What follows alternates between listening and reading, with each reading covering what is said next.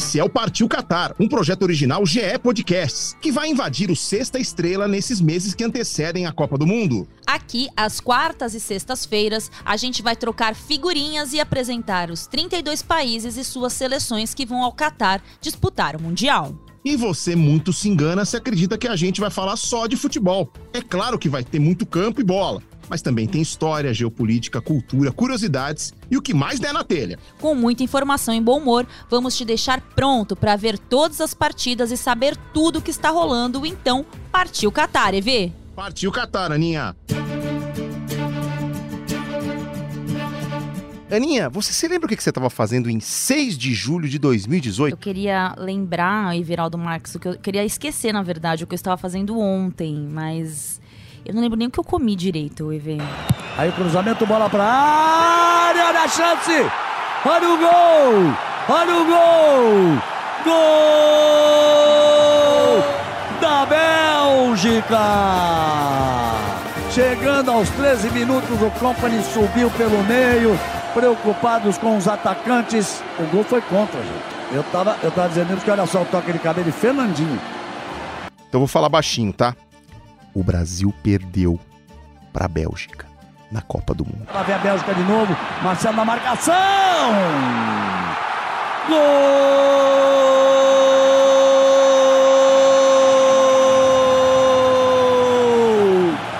da Bélgica! De Bruyne. Número 7. Ah, tá bom, tá. Verdade. Tá, conta outra, o Everaldo Marques. Essa daí pra mim não pegou, não. Puxou pro meio. Lançamento é bom, toque de cabeça. Olha o gol! Olha o gol! Olha o gol! Olha o gol! Gol! É do Brasil! Brasil!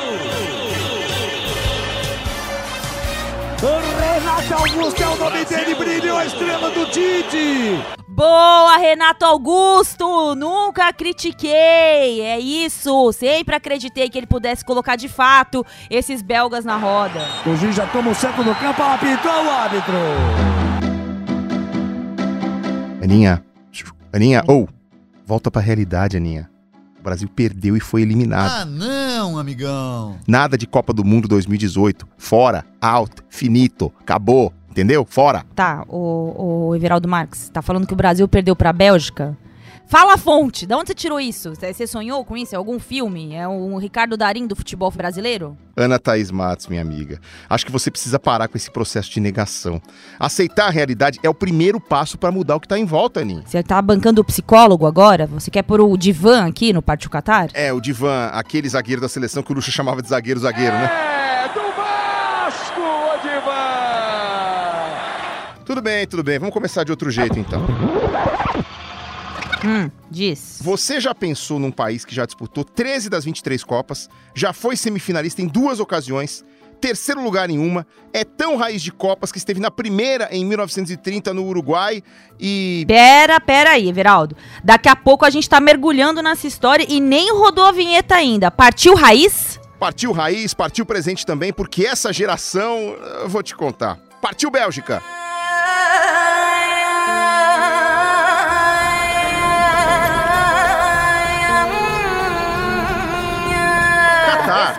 Equador, Costa Rica, Senegal, Alemanha, Holanda, Japão, Inglaterra, Bélgica, México, Camarões, Polônia. Brasil. É um ótimo time com poucos problemas e muitos pontos fortes. Partiu Catar, Aninha! Partiu Qatar, EV.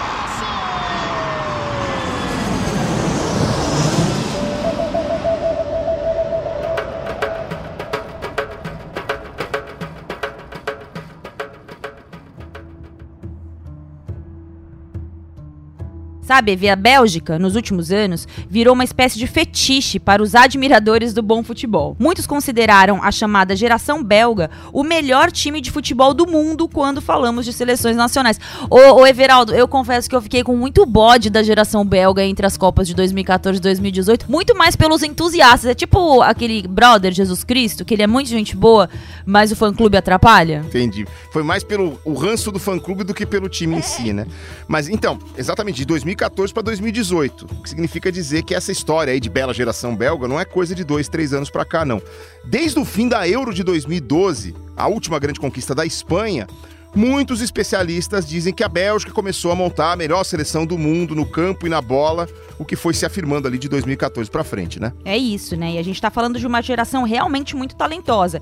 E quem colocou esse nome aqui colocou para me provocar, mas eu vou repetir. Nomes como Eden Hazard, De Bruyne, Courtois, Company, que inclusive se aposentou recentemente. Só que assim, Evê, em termos de taça levantada, de título, aquele negócio, sabe, que faz ser diferente dos outros, aí o pessoal fica um pouco em dívida aí com essa tal geração belga. É, que é o que importa no final das contas, é o que fica pra história no fim das contas. Já que você pegou 2014 como base, e eu até acho esse recorte bem honesto, a gente pode listar aí. Na Copa no Brasil, a seleção foi eliminada nas quartas de final para a Argentina por 1 a 0. Eu, inclusive, estava nesse jogo. E em Eu 2016. também. Eu tava nesse jogo um frio. É, em Brasília. 2000 exatamente. Em 2016, caiu pro país de Gales, de Bale e Ramsey, por 3 a 1 Cinco anos mais tarde, na Euro 2020, que só foi disputada em 2021, eles perderam também nas quartas. Derrota para os futuros campeões, Itália, 2 a 1 Corta bem a marcação do Tillemans. Clareou na entrada da área. Pode até bater colocado. Golaço, golaço, golaço! Em 2018, na Copa da Rússia, quatro anos antes, já tinham perdido, mas aí numa semifinal para a França, como a gente disse. Leblanc! A França está na final da Copa. Viveu seu sonho a Bélgica. Viveu seu sonho a conseguir uma grande façanha que foi tirar o Brasil nas quartas de final. Aliás, só um parênteses, EV. Aquela derrota para a França por 1 a 0 na Rússia encerrou uma série invicta de 24 jogos da seleção belga. O time se recuperou para vencer a Inglaterra na disputa do terceiro lugar e conquistar a medalha de bronze naquela Copa. É isso aí. Parabéns à Bélgica pela conquista da medalha de bronze pelo terceiro lugar. Medalha de bronze? Mas não são Olimpíadas, Everaldo Marques. Bronze sim, Aninha. Na Copa, os vencedores também levam medalhas de ouro, os segundos colocados prata e os terceiros bronze. Então podemos chamar a geração belga de geração bronzeada? Chegou a hora dessa gente bronzeada mostrar seu valor. Não vai ser agora não, galera. Não vai ser agora não. Usando pandeiro pra falar de Bélgica, quem diria, Everaldo Marques? Só partiu Catar mesmo. Era deixa, né, Aninha? Eu acho que já estamos preparados para entender por que em 2018, ao contrário de 2014, 16 e 20, a Bélgica não parou nas quartas de final. Trauma superado com uma boa sessão de partiu Catar, mas essa maldição, EV de quartas de final, o próprio Brasil já tinha vivido de alguma forma depois que venceu a Copa de 2002, né? É isso aí, depois do Penta, a seleção sempre caiu nas quartas das competições. Para a França em 2006, para a Holanda em 2010.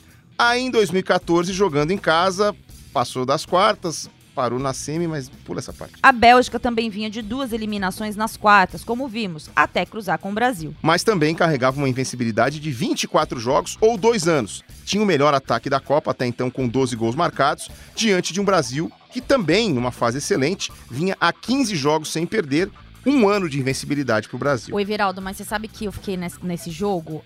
Eu fiquei muito, com muita raiva do Tite, tá? Desculpa, Tite, eu gosto muito de você, mas eu fiquei com muita raiva.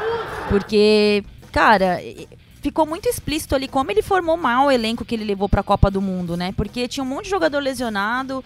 é, ele até considera que o Brasil jogou melhor no segundo tempo, mas se ele tivesse rea- levado realmente uma equipe mais encorpada, sem os amigos dele, com todo respeito a Daniel Leonardo Bach, eu acho que o Brasil teria tido mais opções. Não tinha o Douglas Costa 100%, não tinha o Fred 100%, o Renato Augusto não estava 100%. Eu fiquei muita raiva dele nessa Copa. Nesse, nesse jogo especificamente, de novo, te curto, Ade- Adenor, mas... Mesmo não estando 100%, o Douglas Costa foi bem nesse jogo. Renato Augusto, né, quase É, conseguiu cara. salvar o Brasil.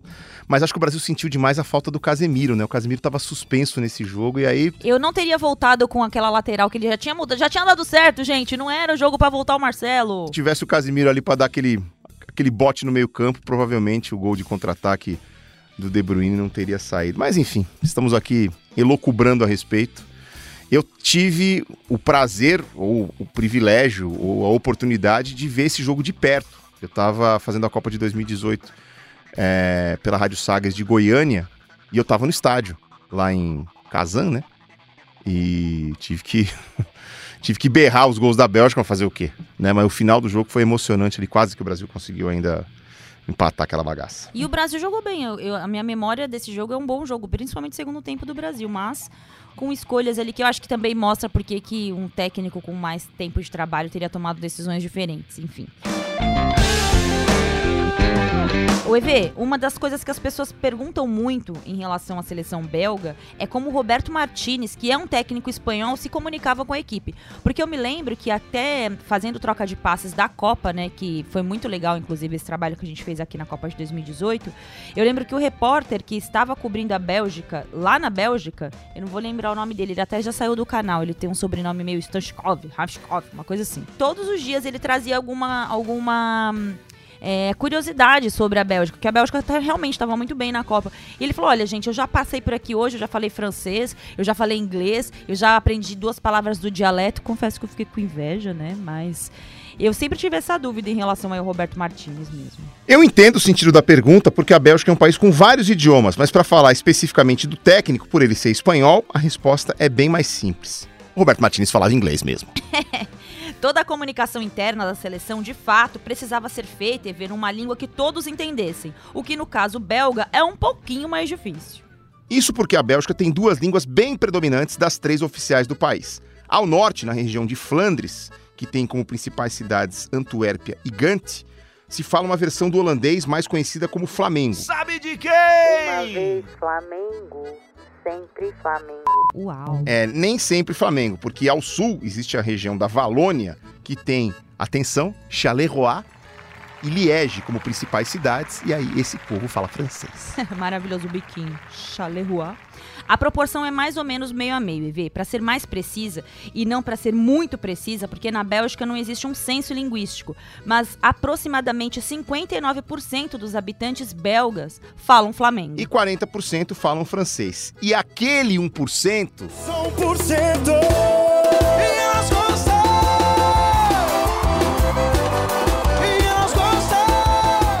Tá, Wesley Safadão? Aquele 1% que falta para completar o 100 é de falantes do alemão, numa parte ao leste da própria região de Liège. Liège, que, como falamos, é francófona, ou seja, fala predominantemente le français. Antuérpia, Liège e Bruxelas, a capital, EV. Bruxelas é considerada uma região autônoma, nem pertencente a Flandres, nem a Valônia. A capital é oficialmente bilíngue. O idioma predominante é o francês, inclusive, mas muita gente também fala holandês ou flamengo.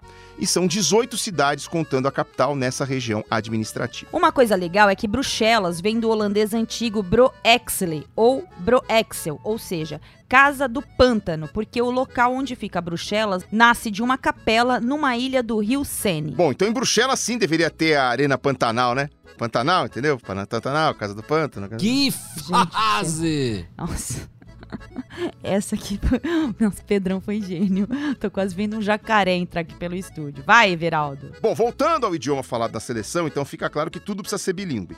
Bom, melhor que a Suíça, né? Que, que são quatro idiomas. E voltando a Roberto Martinez, vale dizer que os números da Bélgica, sob o comando dele, são impecáveis. Vale sempre aquela ressalve, Vê, de que quando você ouvir esse podcast, dependendo da época, eu quero dizer, a Bélgica já pode ter perdido mais uma partida, mas até o dia, hoje, né, esse dia que nós estamos gravando, acho que é dia 3 de agosto, o técnico de 49 anos, nascido em Balaguer, tem apenas oito, eu disse oito derrotas em seis anos. Isso dá mais de 70 partidas e um aproveitamento superior a 70% dos pontos disputados. O cara é uma máquina. Ou seja, está pronto para cair na próxima quarta de final da Copa. Brincadeira. Impressionante mesmo o EV histórico do Roberto Martinez, sempre com a ressalva das más línguas que dizem que, quando o bicho pega, a Bélgica acaba deixando a oportunidade escapar.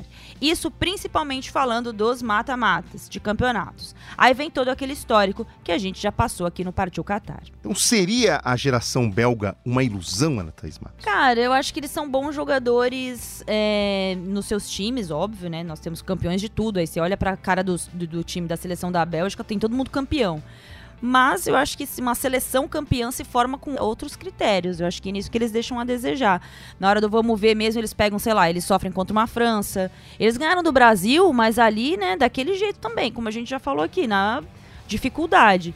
Então, embora eles sejam individualmente maravilhosos, eu acho que quando é, ganha corpo para ser uma seleção, acho que eles dão uma rateada. Acontece muito isso aqui no futebol brasileiro com alguns clubes. Voltando àquele jogo Brasil e Bélgica de 2018, o Roberto Martinez inventou o Lukaku de ponta direita, né?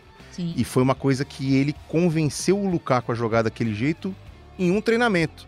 Ah, não- Copa do Mundo tem isso, né? Você não sabe se você vai passar, então o foco era no jogo anterior e tal, que eles tinham oitavas de final. Falou, pô, temos, temos o Brasil pela frente. Aí o Roberto Martins teve essa cara, falou, cara, se o Lukaku jogar de ponta direita, a gente tem mais chance. E ele conseguiu convencer o Lukaku a tentar.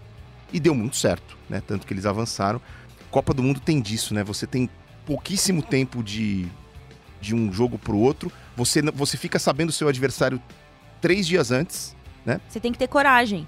É, assim, você tem que fazer mudanças. Eu falo sempre que a última, até então, né? Depois a gente teve esse ciclo é, da Copa todo, que eu vi o Brasil mudar de fato. Nossa, o cara fez uma alteração ali no jogo que fez o Brasil mudar. Foi quando o William jogou contra o México numa posição diferente do que ele estava acostumado. Então a Copa você tem que ter coragem. Você tem que ter coragem de tirar o goleiro titular e pôr o reserva que pega pênaltis. Você tem coragem de ir lá e conversar com o Lukaku para ele fazer uma função em um treinamento, porque você também não tem tempo para treinar.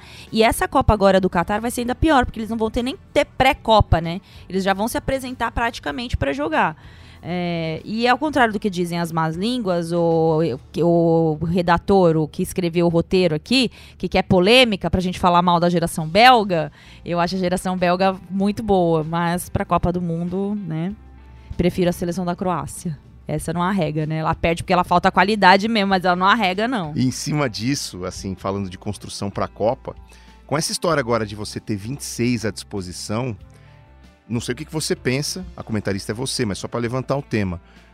Quanto mais variadas forem as características dos jogadores que você levar, eu acho que melhor, porque para você ter alternativas diferentes no jogo, não adianta ter, sei lá, dois centroavantes que jogam mais ou menos parecido, entendeu? Você, não- você tem um e faz o- essa outra vaga e você bota um cara de característica diferente, porque você não sabe que tipo de coisa você vai precisar de acordo com cada jogo. Ou tô viajando? Não, é isso. E, e, assim, quando você olha individualmente pra Bélgica, o Hazard, que é um jogador que eu critico muito desde que ele jogou no Chelsea, assim, ele jogou bem no Chelsea? Eu critico ele porque eu sou mala mesmo. É, ele não vem jogando Nossa, alguns peraí, se no anos. Se no Chelsea você É. criticou, imagina no Real Pois é. Madrid. É, porque eu acho ele meio indolente, assim, sabe? Ele joga quando ele tá afim. É, ele tem meses aí pra recuperar o futebol que ele não apresenta há anos pra Copa do Mundo, pra seleção. E ele é um caso de jogador que na seleção ele desempenha uma performance completamente diferente do que ele desempenha em campo. E eu acho que é muito pela relação de confiança com o treinador e com os companheiros, mas ele também se sente mais à vontade. Embora não tenha feito uma Euro brilhante, eu estou depositando expectativas em Eden Hazard. Olha, salvem aí, hein? Os caras que ficam me gongando aí porque eu sou hater do Hazard, eu tô apostando nele aí pra essa Copa do Mundo. O print me chama depois. O De Bruyne é ao contrário? Ele é o cara que rende mais no clube do que na seleção? É, eu acho também. E apesar dele ter feito boas partidas ali, mas eu acho que na ele é meio petrofrio, né? Ele não. Ele é um cara que na- no, na- no City ele corre pra todo lado, ele aparece todo lado do campo. Ele é o Guardiola do Guardiola, mas na seleção belga eu acho que ele fica dependendo muito das variáveis ali. A, a seleção belga tem uns caras que eu não sei como eles estão lá ainda, Witzel, por exemplo. Então, assim, eu não sei, seleção é um negócio, um negócio muito louco. É, vamos voltar aqui, Everaldo Marques. Você quer fazer mais alguma consideração sobre a grande seleção belga, já que você tá com esse azogue aí do seu lado, agitando tudo pra queimar o nosso podcast? Falando de certos goleiros, de certos times aqui no meio do podcast? Vamos avançar, vamos avançar. Pois voltamos aqui ao Partiu Qatar, EV e amigos. A Bélgica tem um papel importante na geopolítica europeia. Afinal, Bruxelas é considerada na prática uma espécie de capital da União Europeia. Bastante elitista, inclusive, né? Pois é, lá ficam a Comissão Europeia, órgão político da entidade, o Conselho da União Europeia e o Conselho Europeu, além da sede do Parlamento Europeu. Resumindo, as grandes decisões tomadas na Europa são tomadas em Bruxelas. Mais de 8% do produto interno bruto da Bélgica, alguma coisa em torno de 250 milhões de dólares, tem a ver com essa movimentação em torno da União Europeia. E quase 17% do emprego regional de lá também, mais ou menos 120 mil postos de trabalho. Vale dizer que a Bélgica é uma monarquia constitucional, ou seja, governada em teoria por uma família real, mas na prática por um parlamento que elege um primeiro-ministro, como é na Inglaterra, por exemplo.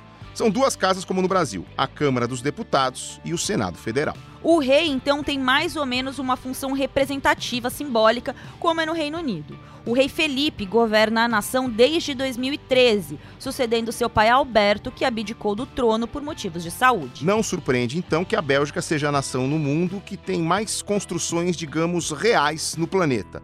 Ao todo, são cerca de 3 mil entre castelos, fortalezas, fortes, palácios e mansões. Imagina o trabalho que dá para limpar tudo isso.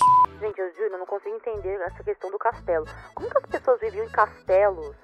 Era um bagulho enorme, você nem tinha, tipo, um veja, que é mó fácil de limpar. Eu sempre penso nisso, de verdade. Eu quero ver tu me chamar de amendoim. Eu quero ver tu me chamar de amendoim. Você é é assim. Agora eu quero ver tu me chamar de amendoim. Eu sei que é uma coisa inútil de pensar, mas eu penso coisas inúteis também, tá? Além de futebol.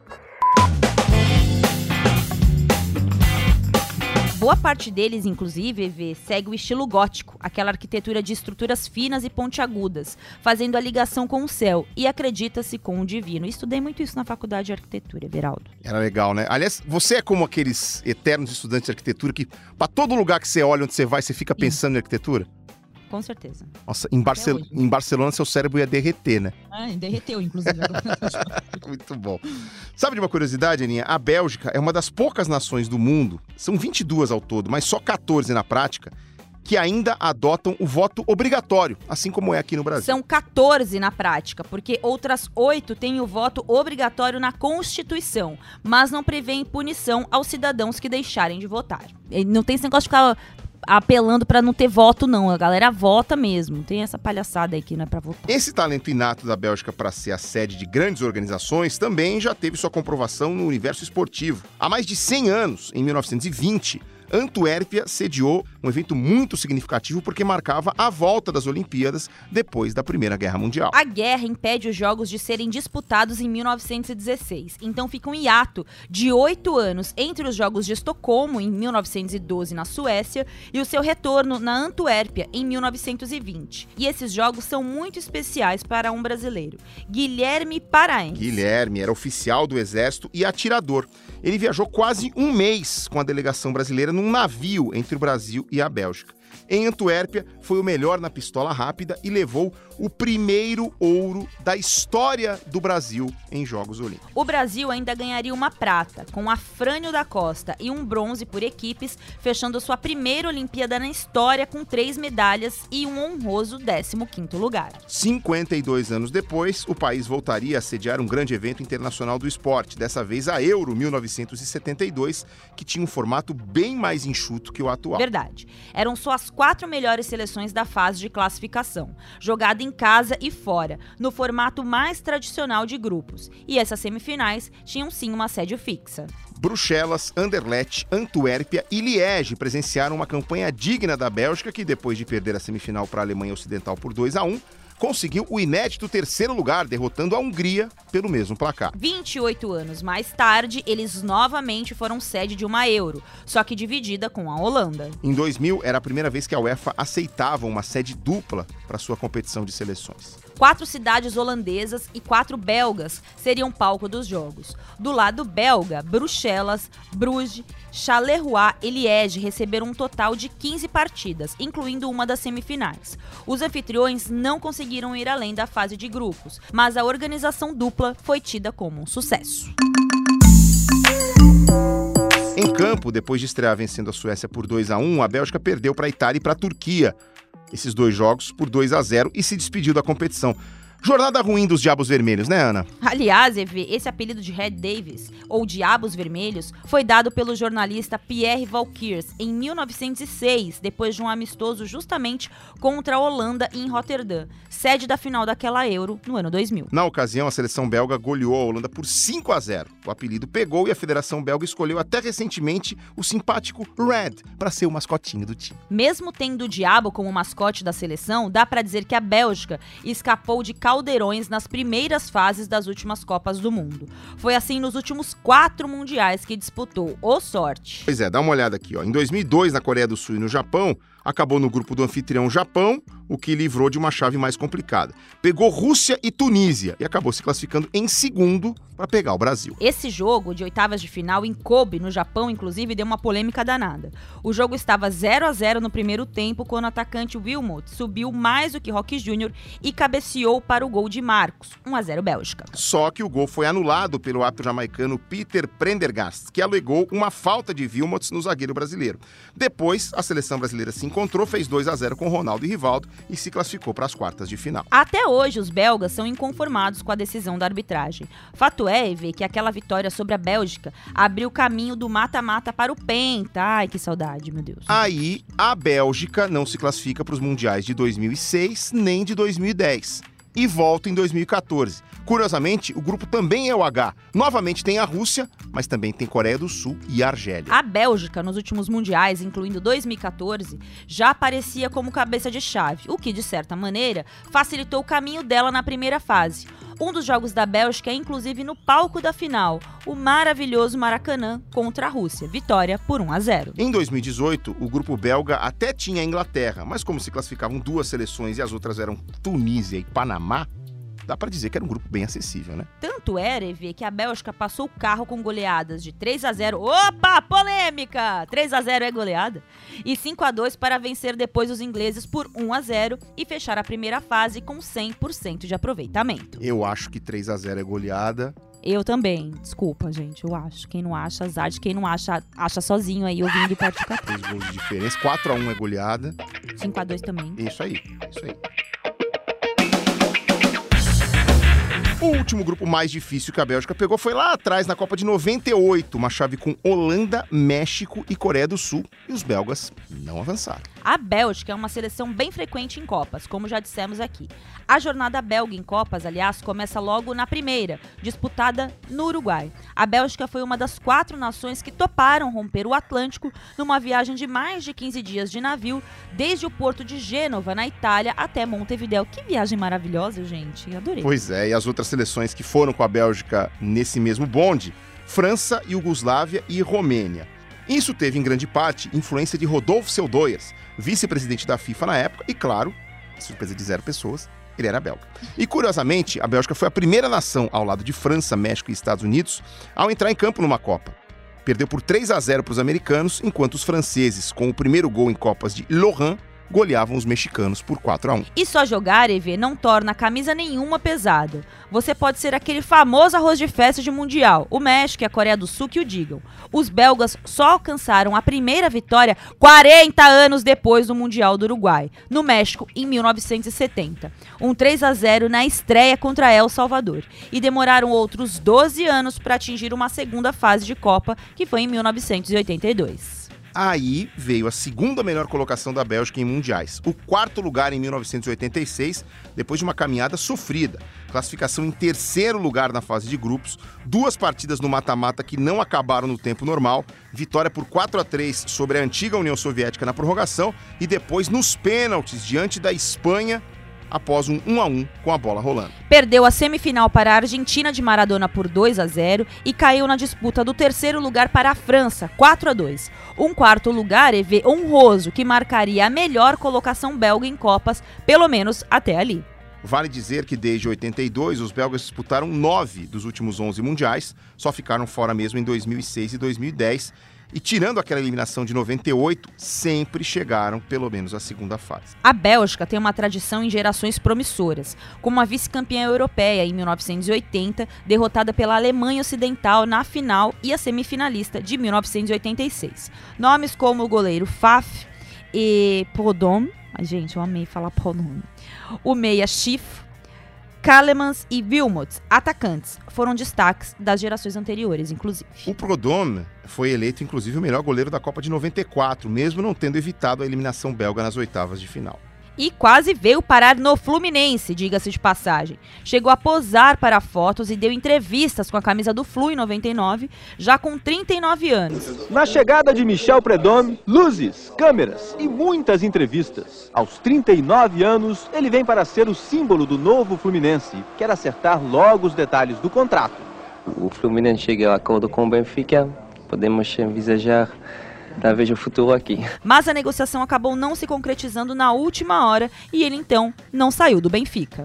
Mas nenhuma geração dessas, claro, teve o peso da atual geração belga, que já comentamos. EV, vale muito falar também sobre um belga que nem teve grande destaque assim na carreira, mas foi crucial, principalmente na mudança do mercado de jogadores na Europa. Verdade, Aninha, estamos falando de Jean-Marc Bosman. O Bosman defendia o RFC Liège, clube da primeira divisão belga, isso lá no início dos anos 90, você nem era nascido. Aí um dia ele quis se transferir para um clube da segunda divisão francesa. Só que os dois times não chegaram a um acordo salarial para a transferência desse querido jogador.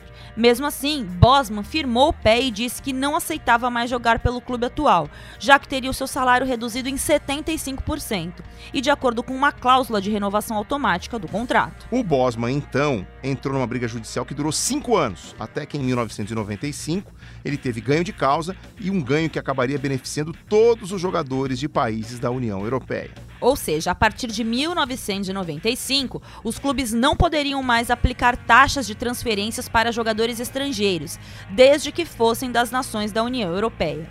Além disso, atletas da União Europeia deixavam de ser considerados estrangeiros, caso jogassem também numa nação pertencente ao bloco. Resumindo, sem limite de jogadores europeus, os clubes mais ricos tinham a possibilidade de montar verdadeiras seleções multinacionais em seus elencos o que também trouxe consequências imediatas para o futebol sul-americano. Pois é, gente. Como as vagas de extracomunitários deixavam de ser da Europa, os clubes europeus já podiam olhar mais para os mercados como o brasileiro, o argentino e o uruguaio. Isso levou a uma explosão de transferências de jovens jogadores daqui para a Europa. Obrigada, galera! Vocês vieram aqui roubar os nossos jogadores. Tudo isso graças ao glorioso belga Jean-Marc Bosman. Mas, Everaldo Marques, não podemos deixar de falar do glorioso campeonato belga, que o Bosman disputou em boa parte da carreira. Não chega a ser assim uma liga tão competitiva na Europa. Nunca um clube belga venceu, por exemplo, uma Liga dos Campeões. No máximo, o Clube Bruges foi finalista na temporada 78 e 79, mas perdeu a decisão para o Liverpool em Wembley. Vai, Liverpool. Na Liga Europa, que antigamente se chamava Copa da UEFA, o Anderlecht tem um título na temporada 82 e 83, na final sobre o Benfica. Venceu a partida de ida por 1 a 0 na Bélgica e segurou um empate por 1 a 1 em Lisboa. Essa foi a última taça internacional relevante que um time belga levantou na história. O Anderlecht também é o campeão mais frequente do campeonato belga, com 37 conquistas, mais que o dobro do segundo colocado, o Clube Bruges, com 18. Só não dá para dizer que o campeonato belga não é tradicional. A primeira edição foi disputada na temporada 1895-1896 e consagrou o Royal Football Club de Liège, mais conhecido como RFC de Liège, campeão. Atualmente, são 18 clubes na primeira divisão. Os dois últimos caem para a segundona, sendo que o penúltimo colocado ainda pode se salvar numa repescagem, e os quatro primeiros garantem vaga nos playoffs da Liga dos Campeões na fase preliminar. Nenhum time belga tem direito a vaga direta na fase de grupos, e por aí você já vê que o prestígio do futebol de clubes da Bélgica em nada se parece com o prestígio da seleção. É isso, EV. No mapa do futebol europeu, a Bélgica tem um papel de formação de jogadores, né? Pois é, inclusive eles saem bem cedo para jogar as grandes ligas, especialmente França, Holanda, Alemanha, ali os países vizinhos, né, que influenciaram a própria formação do território e do futebol na Bélgica. O Everaldo, sabe o que eu tô reparando aqui? Hum, lá vem. Olha, nós já passamos a metade do episódio do Partiu Qatar de hoje e ainda não falamos, sabe de uma coisa maravilhosa? Duas, na verdade chocolate belga e cerveja belga. Pastor belga, canário belga. Essa parte do canário eu não sabia, eu vou até dar um Google aqui, eu nem sabia que existia um canário belga. Bora batata frita, gente. É, não, isso é o mais importante. E tem uma dúvida aí sobre a batata frita. Eu espero que até o final desse roteiro a batata frita apareça aqui. Não aparecer, Senão vai a ter gente- porrada. Não, a gente vai queimar carros na rua igual os franceses. Exatamente. É, até porque, né, Veraldo Marques, vamos por partes. Primeiro, dizer do chocolate belga sem parecer repetitivo, né? Até porque a gente já explorou bastante o tema chocolate quando falou dos suíços, né, Aninha? Pois é. Nós já dissemos no episódio da Suíça, como você ressaltou agora, que eles trouxeram o leite para a composição do chocolate mais amargo e deixaram mais suave, mais doce. No caso dos belgas, a história é um pouquinho mais simples.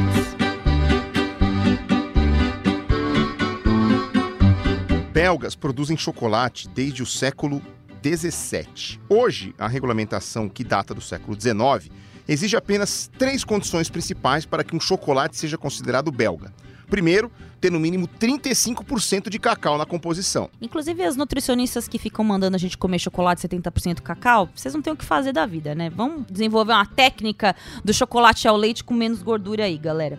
Só lembrando sobre esse dado que o Everaldo falou, essa quantidade aí dos 35% é para prevenir mistura menos, digamos assim, nobre, com pouco cacau no chocolate. Também são proibidas gorduras artificiais, baseadas em vegetais ou óleo de coco. E finalmente o chocolate precisa ser produzido para ser um chocolate belga. Ele tem que ser produzido onde? Onde? Ah, ah, ah. Na Bélgica. Inteligentíssimo.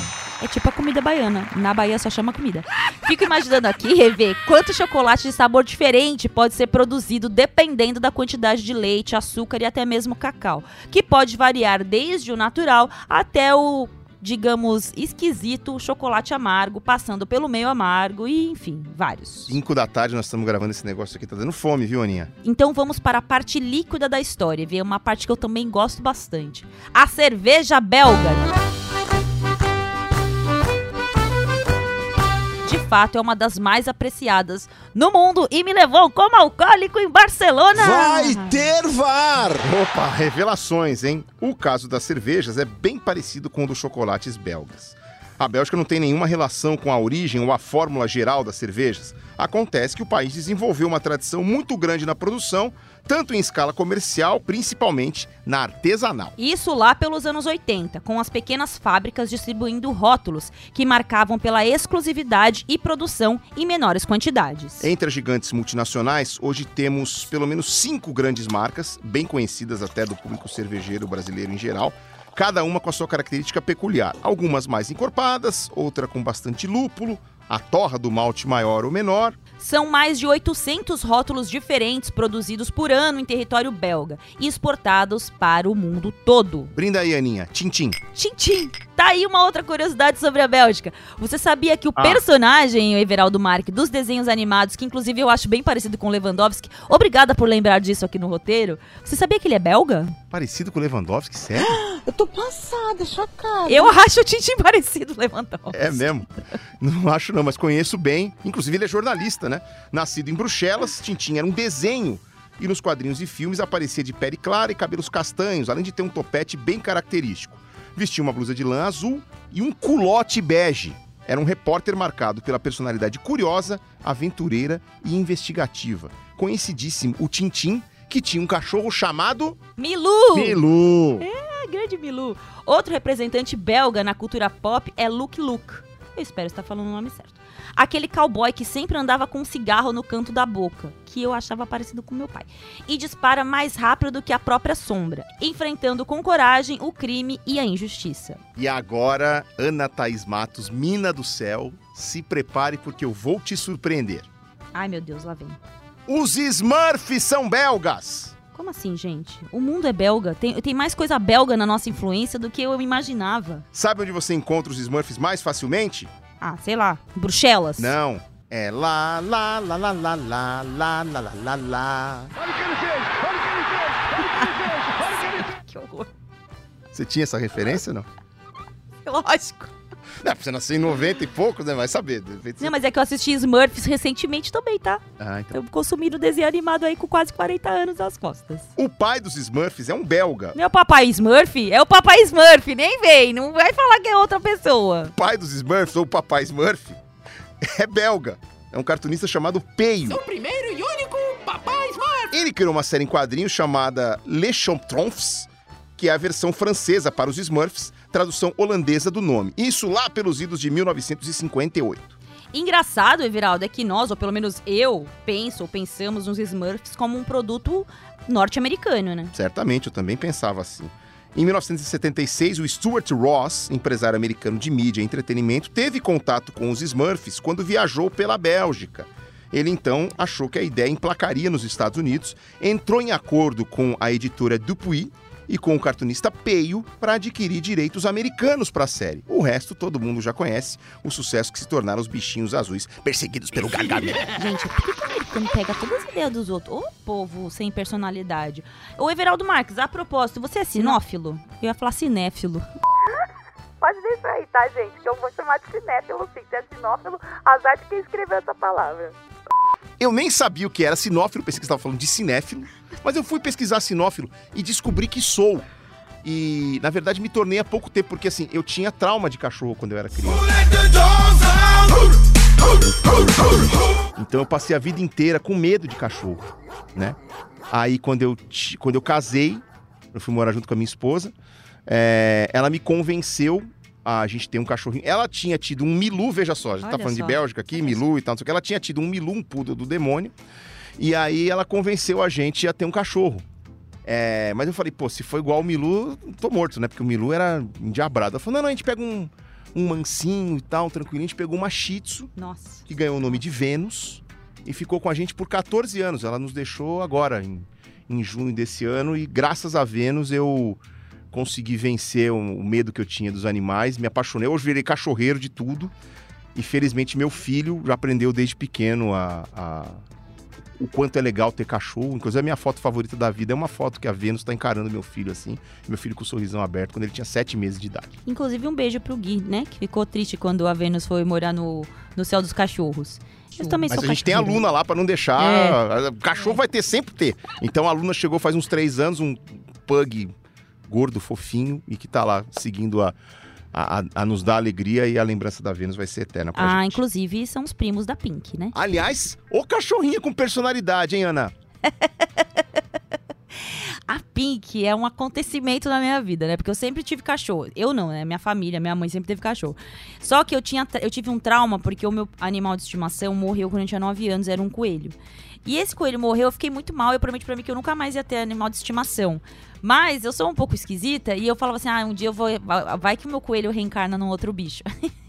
eu acho que a é, É que ela, ela é orelhuda, inclusive. Ela é orelhuda, ela é bagunceira, ela é, ela é maluca. Ela tinha tudo pra ser uma cachorrinha de madame, ela se comporta igual uma, uma maloqueira, ela não gosta de tomar banho. Ela é demais, gente. A Pink é tudo. A Pink é um acontecimento na minha vida. Eu vejo Ela- assim os stories às três da madrugada e ela dando os tiros pela casa, pula, sobe, desce, arrasta, derruba as coisas e você pé da vida com ela, querendo dormir e a bicha não deixa. Esses dias eu coloquei no Google, assim, é, cachorros que disparam louco. Aparecia sempre foto de um bulldog francês, que é a raça da Ou seja, tá explicado. É isso, Everaldo Marques. Inclusive, continuando no assunto cães, o pastor belga é uma raça criada no século XIX por um clube de amantes belgas de cães, os chamados sinófilos, que queriam uma raça para chamar de sua. Sinófilos é a palavra do dia no Ah, Partido não, Catar. gente. Só partiu Catar para me ensinar essas coisas. Eles foram fazendo cruzamentos específicos de pastores alemães em canis até chegar a quatro subtipos muito parecidos de cães. Aí registraram essas raças e seguiram com as linhagens dos chamados pastores belgas. Os pastores belgas são grandes, têm orelhas triangulares, largas e olhos muito castanhos. E podem ser do tipo Malinois, Grudendal, Tervinhen e ou Lequenois. Pega esse monte de pronúncia. Já que não tem um técnico sopa de letrinhas aqui, o Pedrão e o Rafa me inventaram quatro raças de pastor para complicar minha vida. Muito obrigada, eu quero agradecer vocês para os melhores momentos do Partiu Qatar, edição número 33, quando a gente terminar todas as seleções com esse monte de erro meu de pronúncia. Obrigada. Para você ver como o narrador sofre. Já o canário belga tem uma história bem mais simples. Ele nasce, adivinha onde? Na Bélgica. E é caracterizado por um tamanho relativamente pequeno, penas amarelas, às vezes também brancas, e com ancestrais de. Adivinha, Aninha? Menor ideia. Ilhas Canárias, na Espanha. Poxa, claro.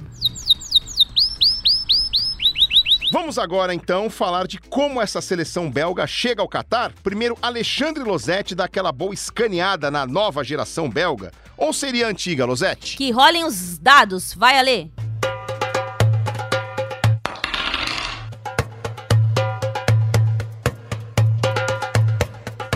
Quem somos nós para falar da idade dos outros, né? Eve e Aninha. Mas eu devo dizer que na estreia da Nations League em junho, a Bélgica tinha nove jogadores com 30 anos ou mais e tomou quatro da Holanda. No jogo seguinte fez seis na Polônia. Então é um time de muita qualidade técnica, de excelentes jogadores, mas a questão física tem pesado demais para o que acontece dentro de campo. Os três principais astros não conseguiram emplacar uma grande sequência de jogos nas temporadas passadas e isso tem um impacto na seleção.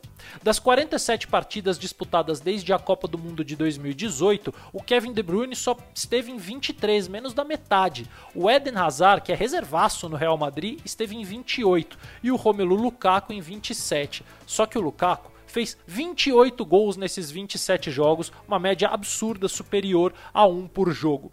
O técnico Roberto Martinez continua usando um 3-4-3 com figuras bem conhecidas, como o goleiraço Thibaut Courtois do Real Madrid, os zagueiros Alderweireld Vertonghen, além do Axel Witzel no meio-campo. Na ala direita, ou joga o Meunier ou o Castanho, os dois são laterais de origem, mas na ala esquerda ele usa meio-campistas, pode ser o Torgan Hazard, irmão do Eden, ou então o Carrasco. Destaque aqui para o Yuri Tillemans, que é um bebezinho de 25 anos nesse universo de trintões e é o meio-campista que mais atuou no ciclo com 39 jogos. A Bélgica fez 126 gols nesses 47 jogos, uma ótima média de 2,68. E o Lukaku, claro, é o goleador, mas o seu reserva também teve uma ótima contribuição. O Michi Batshuayi marcou 17 vezes. Tem renovação nessa seleção belga? Tá rolando sim, mas num ritmo ainda lento. E a grande estrela da nova geração é o meio atacante Charles de Ketteler, comprado recentemente pelo Milan e que participou de oito partidas com a seleção. Não há dúvidas de que ele estará entre os 26 no Catar. E o que eu espero é que dessa vez eles voltem para casa antes da gente. Aninha EV, um beijo e até a próxima.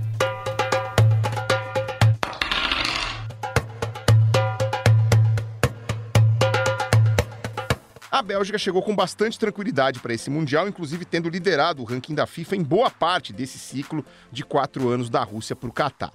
Foi mais para agora, na reta final em 2022, que o Brasil reassumiu esse primeiro posto com um bom desempenho nas eliminatórias sul-americanas e também nos amistosos. Os belgas foram sorteados para o grupo E das eliminatórias europeias para a Copa do Mundo. Até uma chave relativamente difícil, porque a gente lembra que só a campeã de cada grupo garantia a vaga direta. E aí estavam Bélgica, País de Gales e República Tcheca. Completavam o grupo Estônia e Belarus. A Bélgica foi bem eficiente, direto ao ponto. Venceu todos os jogos que fez em casa, venceu fora as duas seleções inexpressivas do grupo e empatou com as duas de melhor nível, no caso, Gales e República Tcheca. Isso deu aos belgas a classificação direta para a Copa do Mundo do Catar. E o bom desempenho nas eliminatórias, assim como nos amistosos e na Liga das Nações, permitiu à Bélgica ser cabeça de chave, condição que, como já dissemos, se repete pelo terceiro Mundial seguido. Dessa vez, a sorte continuou sorrindo para os belgas, que terão um grupo com Canadá, Marrocos e apenas a vice-campeã mundial, Croácia, de um pouquinho mais difícil aí no grupo F. Estar no grupo F, que é o X da questão para os belgas, porque passando em primeiro ou segundo, eles vão muito provavelmente cruzar com Espanha ou Alemanha, que são os favoritos na chave E, Aninha. Ô Everaldo, vai classificar, né? Mas aí vai pegar do outro lado ali o Espanha ou a Alemanha. A Alemanha eu boto mais fé do que a Espanha, porque eu não sou muito fã do futebol da Espanha. Me desculpem aí os fãs do Tic Tac. Mas por que você não é fã? Porque eu acho que eles finalizam pouco. Eles ficam com a bola muito tempo e vão lá e perdem de 1 a 0 ou perdem nos pênaltis, ou levam pros pênaltis, classificam nos pênaltis. Nisso eu acho que a Bélgica pode surpreender, se der esse cruzamento, é claro. É, então, a gente não tem como prever o cruzamento, mas acho que dá para prever que no grupo F vão passar é, Bélgica e, e, Croácia, acho que até com certa tranquilidade, né, Aninha? É, eu assim, eu, eu, gosto sempre de apostar numa zebra, né? Então eu vou ficar ali com, torcendo pro Canadá derrubar uma das duas. É, pra apostar em zebra eu vou lá no grupo A com Senegal e tal, acho que tem mais chance de... Mano, pra Canadá, desculpa. Adoro o Canadá, já fui a Montreal, o Grande Prêmio de Fórmula 1 de lá é muito bacana as pessoas são legais, a comida é boa, mas desculpa, Canadá na Copa do Mundo. Quando o Canadá avançar e a Croácia não, vocês vão lembrar de mim, tá? Brincadeira, isso não vai acontecer, gente. A Bélgica, Everaldo, não tem um grande histórico de atletas de outras nações naturalizados para jogar pela seleção, embora conte com muitos descendentes de outras nacionalidades. Conta pra gente, Everaldo. Lukaku, Batshuayi e Company, que jogaram a Copa de 2018, têm ascendência congolesa. O meia Yanuzai é do Kosovo. Fellaini e Chadli, marroquinos. Dembélé tem o pai nascido no Mali e o Hazard tem família paterna marroquina. Pois é, são muitos os exemplos de nacionalidades diferentes que já formaram e vão formar a colcha de retalhos belga novamente no Catar. O Lukaku, de ascendência congolesa, de alguma forma traz à tona um dos capítulos mais tristes da história belga, que é a exploração colonialista da República Democrática do Congo, à época e por muitos anos chamado simplesmente de Congo. A nação, na porção central da África, foi mais uma das dezenas de países controlados por nações imperialistas europeias. A partir de 1870, países como Alemanha, França, Reino Unido, Espanha, Portugal e a própria Bélgica começaram a estabelecer colônias na África, Ásia e também na Oceania, na Conferência de Berlim. O objetivo era comercial e também ter mão de obra barata para abastecer o processo de industrialização delas. O rei Leopoldo II da Bélgica também queria uma colônia belga e na África Central. Por lá, o marfim e a borracha eram reconhecidos como produtos que poderiam gerar muito lucro. Em 1884, Leopoldo se apoderou do Congo, aliás, uma nação maior que a Bélgica em território e rico em matérias-primas, e conseguiu que outros países da Europa reconhecessem a legitimidade do domínio belga. O Congo foi mais do que uma colônia oficialmente acabou reconhecido, pasmem, como propriedade particular do rei Leopoldo II. Que absurdo. Para você que é mais sensível, fica o alerta para passar ali 30, 40 segundinhos para frente desse episódio.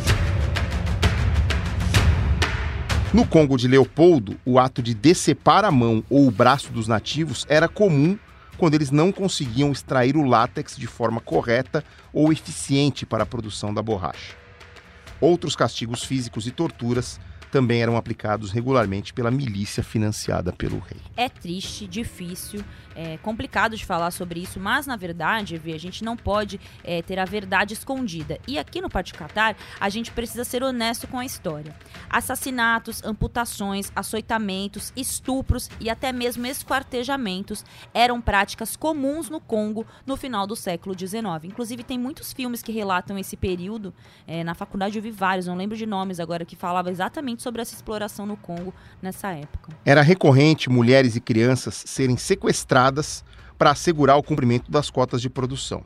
Esse regime de trabalho forçado, torturas e mutilações causou cerca de 5 milhões de mortes em um período de menos de 15 anos. Durante seu reinado, o rei Leopoldo II botou no bolso mais ou menos 1 bilhão de dólares, cerca de 220 milhões de francos à época.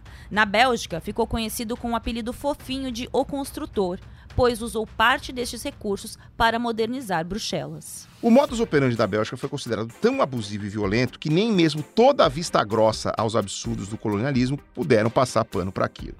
As ações do Leopoldo II provocaram repulsa na opinião internacional. A missionária e fotógrafa Alice Harris e o escritor Joseph Conrad fizeram um trabalho muito completo e importante de denúncia do genocídio. Em 1908, a pressão das potências europeias foi tão grande que o parlamento da Bélgica transferiu o Congo para o Estado belga.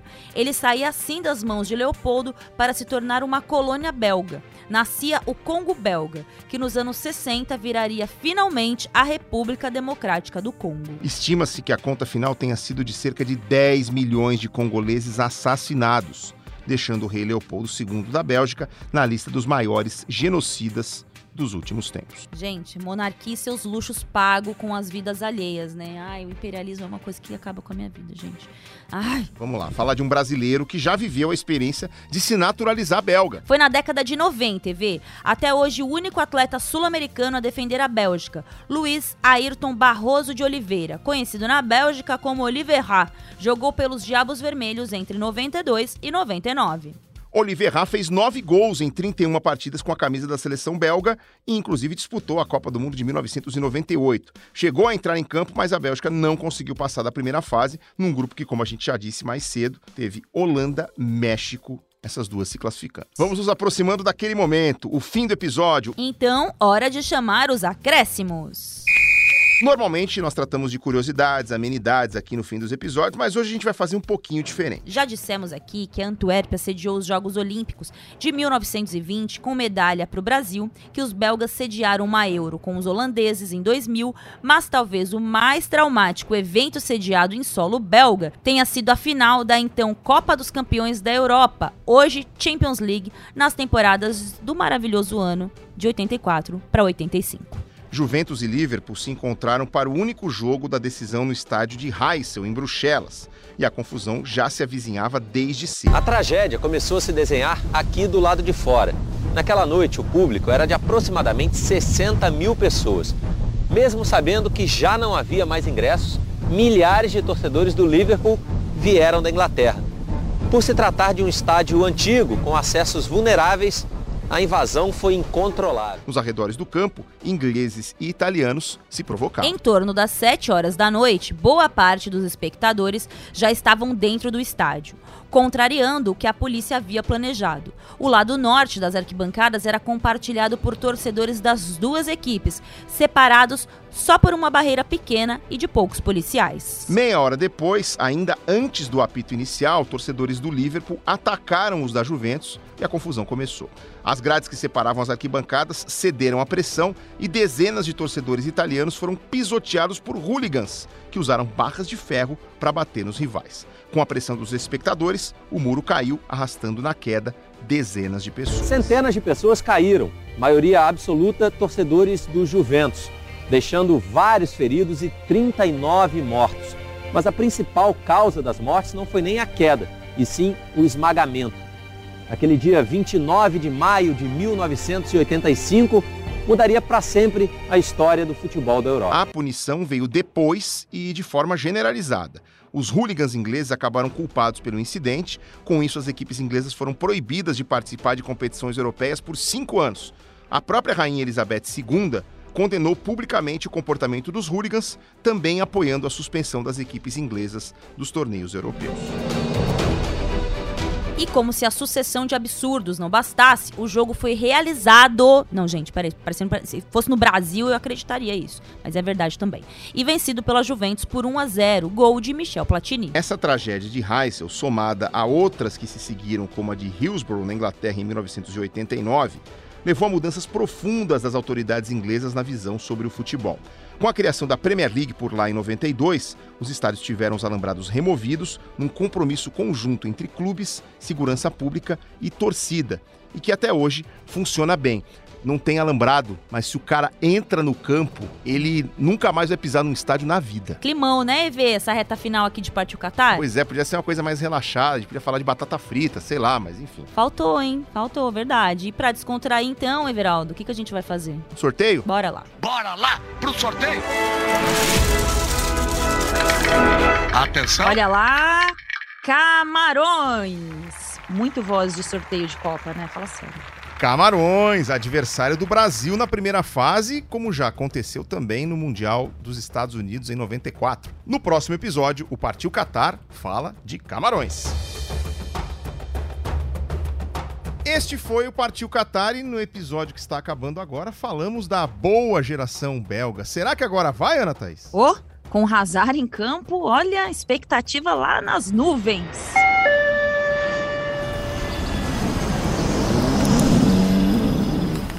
O Partiu Qatar é uma produção original GE Podcasts, apresentada por mim, Everaldo Marques. E por mim, Ana Thaís Matos. Pesquisa, roteiro e produção são obras de Pedro Suaide e Rafael Barros. Edição e sonorização do programa são feitas por Bruno Mesquita e Pedro Suaide. A coordenação de podcasts é de Rafael Barros e a gerência é de André Amaral.